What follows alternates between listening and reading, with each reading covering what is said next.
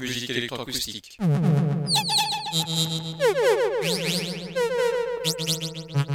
Musique concrète. Musique électronique. Musique instrumentale. Musique vocale. Musique du XXe siècle. Musique contemporaine.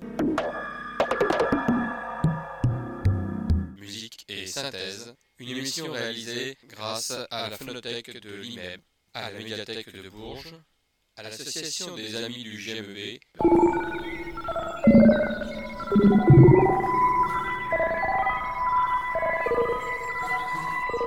Une émission réalisée et présentée par Philippe Auclair.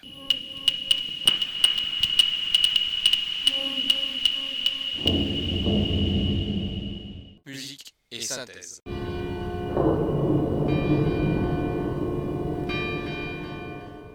Bonjour et bienvenue à Musique et Synthèse pour une nouvelle émission de Radio Résonance. En ce mois de mai, Radio Résonance, qui je vous rappelle est Radio Résonance Bourges, met euh, en valeur euh, des concerts, créations qui ont eu lieu à Bourges ou qui vont avoir lieu à Bourges. Ça a été le cas il y a quelques semaines de Thierry Ballas et la création de son spectacle à la Maison de la Culture de Bourges. Eh bien, ça va être le cas aujourd'hui, donc un programme un petit peu particulier puisqu'il s'agit d'un concert euh, qui aura lieu le 22 mai prochain, et un concert qui est vraiment la charnière du 19e et du 20e siècle, puisque c'est un concert qui va nous emmener avec le violon d'Édouard Lalo et sa symphonie espagnole, avec la pièce de Georges Enesco, la Rhapsodie roumaine numéro 1, et pour terminer, La mer de Claude Debussy. Je vous propose cette semaine de vous présenter et de vous faire écouter l'intégralité de ces trois œuvres. C'est peut-être pas extrêmement contemporain, mais en tout cas, c'est de la musique du XXe siècle ou tout juste. hein. En tout cas, en ce qui concerne la symphonie espagnole d'Edouard Lalo, on est vraiment à la charnière, puisqu'il a écrit en 1874, donc dans le début du dernier quart du XIXe siècle. Cette symphonie espagnole est une des œuvres les plus connues d'Edouard Lalo. Elle fut un succès dès sa création et permit à son auteur de se faire un nom. Elle sonne bien et pour cette raison elle procure un plaisir particulier aux violonistes qui la jouent. C'est d'une symphonie, on verra que c'est pas une, c'est pas une vraie symphonie, ou on peut dire une symphonie concertante si vous voulez. D'une part parce que euh, il y a un soliste, donc euh, ça se rapprocherait plus de la symphonie concertante plutôt que la symphonie elle-même. Et puis deuxièmement parce qu'elle est écrite en cinq mouvements. Je vais vous proposer d'écouter ces cinq mouvements. L'allegro non troppo, le premier mouvement. Le second mouvement, un scherzando, qui normalement est le troisième mouvement dans une symphonie habituelle. Un entracte musical. Allegretto non troppo. Un andante, ce fameux mouvement lent qu'on trouve en deuxième mouvement dans une symphonie habituelle. Et puis pour terminer, un rondo allegro. Ça, c'est tout à fait habituel dans une symphonie ou dans un concerto. Nous sommes donc euh, vraiment à la charnière des 19e et 20e siècles très exactement écrite en 1874, cette symphonie, pour le célèbre violoniste Pablo de Sarasate. Une symphonie donc en cinq mouvements, dont je vous propose d'écouter tout de suite les trois premiers mouvements. Tout d'abord l'allegro non troppo, ensuite le scherzando, et puis l'intermezzo. On verra après en ce qui concerne les deux derniers mouvements. Voici donc ces trois premiers mouvements de la symphonie espagnole d'Édouard Lalo pour violon principal et orchestre.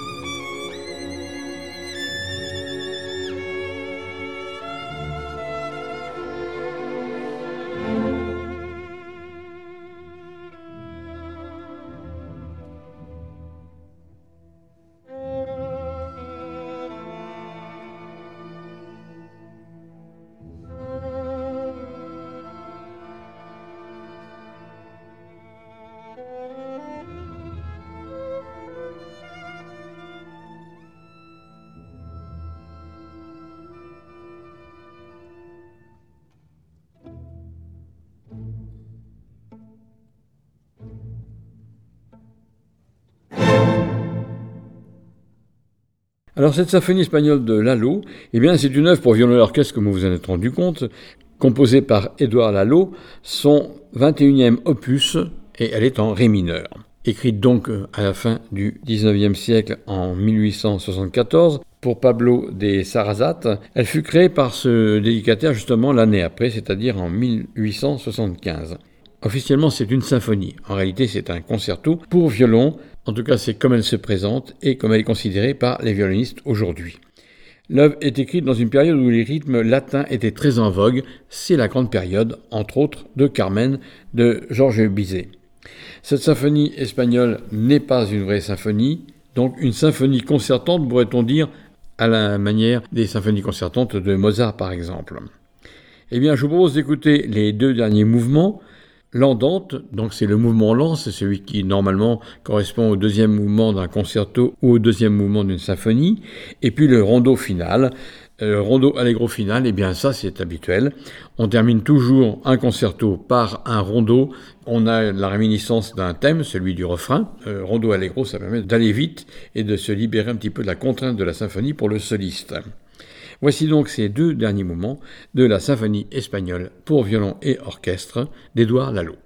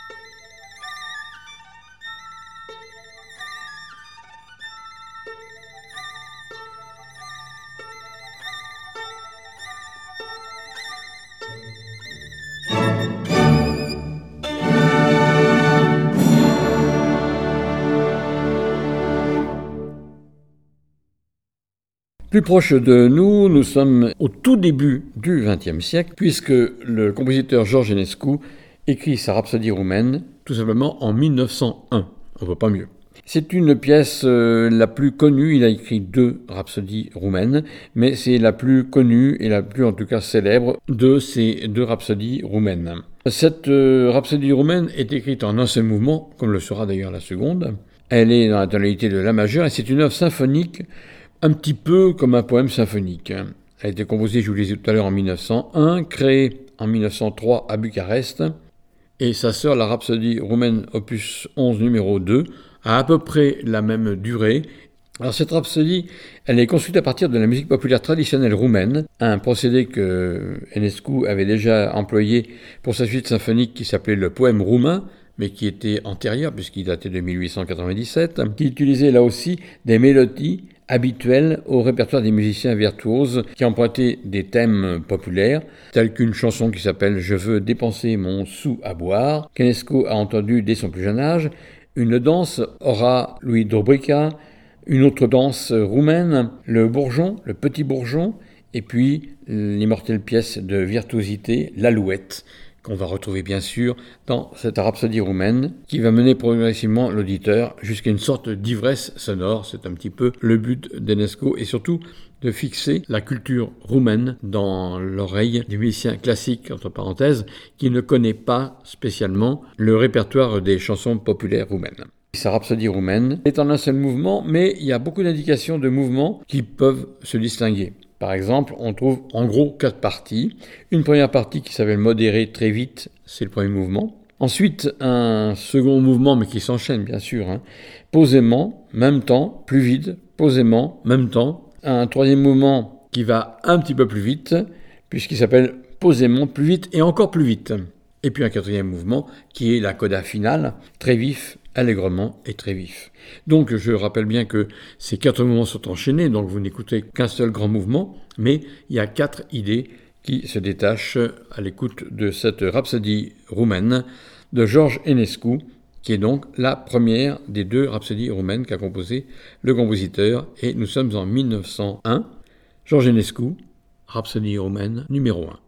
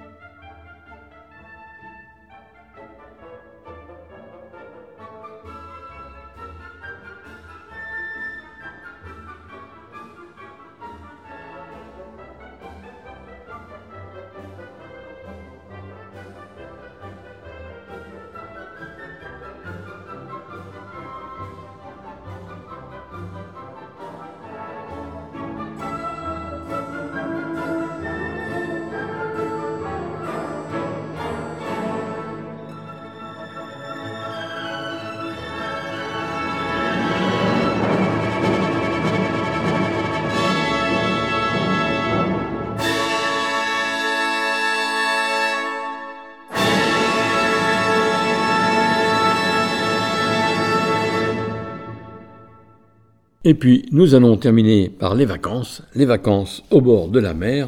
Et la mer, eh bien, c'est celle de Claude Debussy. Une petite parenthèse, chaque année, je vous présente le festival Debussy d'Argenton-sur-Creuse, mais cette année, le festival Debussy change de nom et il s'appelle Les Intemporels.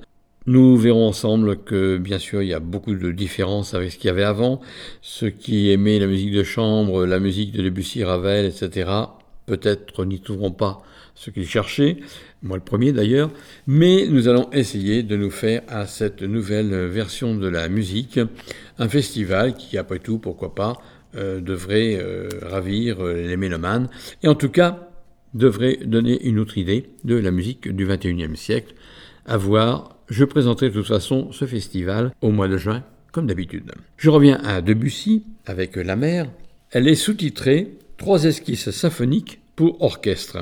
C'est une œuvre symphonique de Debussy, créée en 1905 pendant le séjour de Debussy sur la côte de la Manche à Eastbourne. L'œuvre est dédiée à Jacques Durand et créée le 15 octobre 1905 à Paris par l'orchestre L'Amoureux. À l'époque, la pièce n'est pas très bien reçue, mais elle est devenue au fil du temps une des compositions orchestrales de Debussy certainement les plus jouées. On y retrouve trois aspects clés de l'esthétique de Debussy le fameux impressionnisme, le symbolisme et le japonisme. D'ailleurs, sur la couverture de l'édition originale de la partition de la mer, on y retrouve la grande vague de Hokusai. À propos de ce poème symphonique La mer, en réalité une symphonie en trois mouvements, le pianiste Sviatoslav Richter, qui considérait Debussy comme un de ses trois compositeurs favoris avec Chopin et Wagner, eh bien il disait, je cite, Dans la musique de Debussy, il n'y a pas d'émotion personnelle. Il agit sur vous encore plus fortement que la nature. En regardant la mer, vous n'aurez pas de sensation aussi forte qu'en écoutant la mer de Debussy. C'est la perfection même. Fin de citation. Une petite parenthèse. Le billet de banque de 20 francs de Debussy eh bien, montre le buste de Debussy, et puis derrière, il y a une mer houleuse en, arrière-plan, donc en référence, bien sûr, à ce poème symphonique, ou cette symphonie qui est la mer. Eh bien, je vous propose d'écouter tout d'abord le premier mouvement, qui s'appelle De l'aube à midi sur la mer. Très lent, Claude Debussy explore ici les changements subtils d'atmosphère et des luminosités de la mer le matin sur l'eau. La première partie est un crescendo qui montre la montée du jour. Il est soutenu d'un mouvement cyclique des cordes et des flûtes qui symbolisent bien sûr le flux et le reflux des vagues. Ce mouvement est suivi d'un chant de 16 violoncelles, nous montrant une mer plus calme, interrompue par une flûte qui dessine un vol d'un oiseau. Ce premier mouvement se termine par une lame de fond avec des cymbales qui rappellent tout simplement le fracas des vagues. Voici donc ce premier mouvement, très lent, de l'aube à midi sur la mer. Claude Debussy.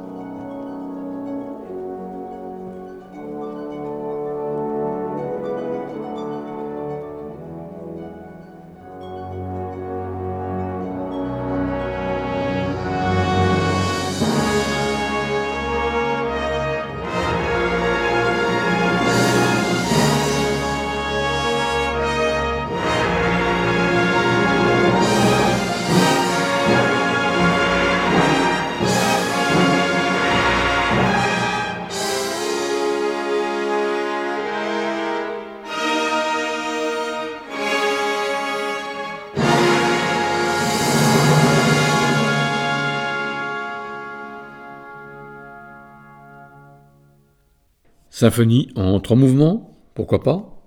Nous venons d'entendre le premier mouvement de l'Aube à midi sur la mer. Nous allons entendre le second mouvement qui s'appelle Jeu de vagues. Un petit peu plus rapide puisque ici c'est un allegro.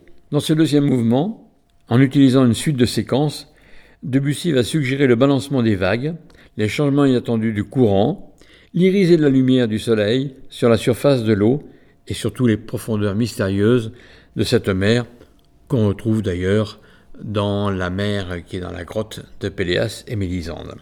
L'effectif instrumental, eh bien, c'est un grand orchestre symphonique avec les cordes, premier violon, second violon, alto, violoncelle, contrebasse, deux harpes, les bois, deux flûtes, un piccolo, deux hautbois, un corps anglais, deux clarinettes, trois bassons et un contrebasson. Les cuivres très fournis, quatre corps, trois trompettes, deux cornets, l'équivalent des trompettes si vous voulez au niveau de la tessiture, mais qui ont un jeu un petit peu différent et une sonorité un petit peu différente elle aussi, trois trombones, un tuba. Et pour terminer, une large percussion puisque on y retrouve des timbales, des cymbales, un tam-tam, c'est une sorte de gong, un triangle, un glockenspiel, donc avec des lames de métal très cristallines, et une grosse caisse. Voici donc ce second mouvement, Jeu de vagues, de La mer, de Claude Debussy.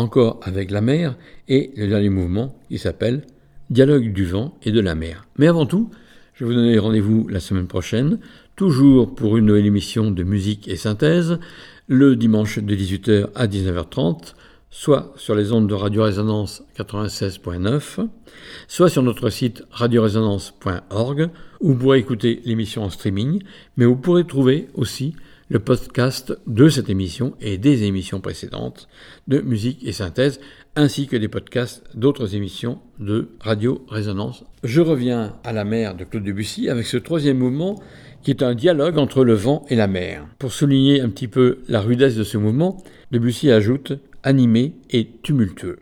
Par euh, des tons sombres et menaçants, Debussy va donner la sensation du danger de la mer. Dans la première partie du mouvement, c'est un thème cyclique, l'orchestre se soulève et retombe comme les mouvements de la houle. Dans la seconde partie de ce dernier mouvement, c'est une période de calme, inquiétante, avant le retour de la tempête. Et puis enfin, le final, donc vraiment la coda de ce troisième mouvement, eh bien ce sont les vagues qui déferlent, les navires qui tracent leur route, le flot des vagues qui se transforme en raz-de-marée, carrément. Voici donc ce dialogue du vent et de la mer, le troisième mouvement de cette symphonie ou le troisième poème symphonique de la mer, comme vous préférez. Je vous rappelle quand même que par sa facture, l'œuvre s'apparente fortement à une symphonie, même si elle n'a pas le titre. Voici donc pour terminer le troisième et dernier mouvement de la mer de Claude Debussy.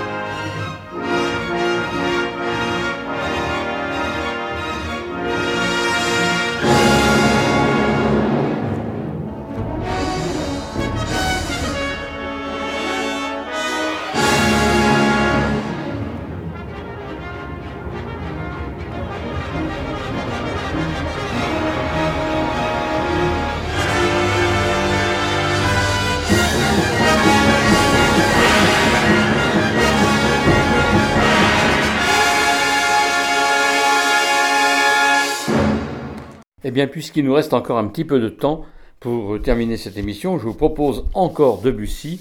Un Debussy qui a inspiré fortement l'écriture musicale de Olivier Messiaen. Je vous en ai parlé dans une précédente émission. Et je vous propose une des pièces qui a marqué Messiaen. C'est une évocation espagnole, Soirée dans Grenade, pour piano. C'est la deuxième des estampes, la première Pagode, la seconde, donc celle que je vous fais entendre, Soirée dans Grenade, et la troisième, Jardin sous la pluie. La pièce date elle aussi de 1903. Elle avait donné beaucoup de plaisir à Manuel de Falla, qui admirait beaucoup cette écriture. Debussy utilise un procédé cher à Ravel dans sa habanera, c'est-à-dire la pédale de dominante grave qui donne une ambiance sombre et suspendue. Et bien sûr, c'est l'inspiration gitane et flamenca qui domine. Un hommage aussi à Olivier Messiaen, qui avait beaucoup apprécié cette œuvre, œuvre qui a marqué son écriture musicale, dit-il avec Ravel. Nous terminons donc cette émission avec cette seconde des estampes de Claude Debussy, Soirée dans Grenade,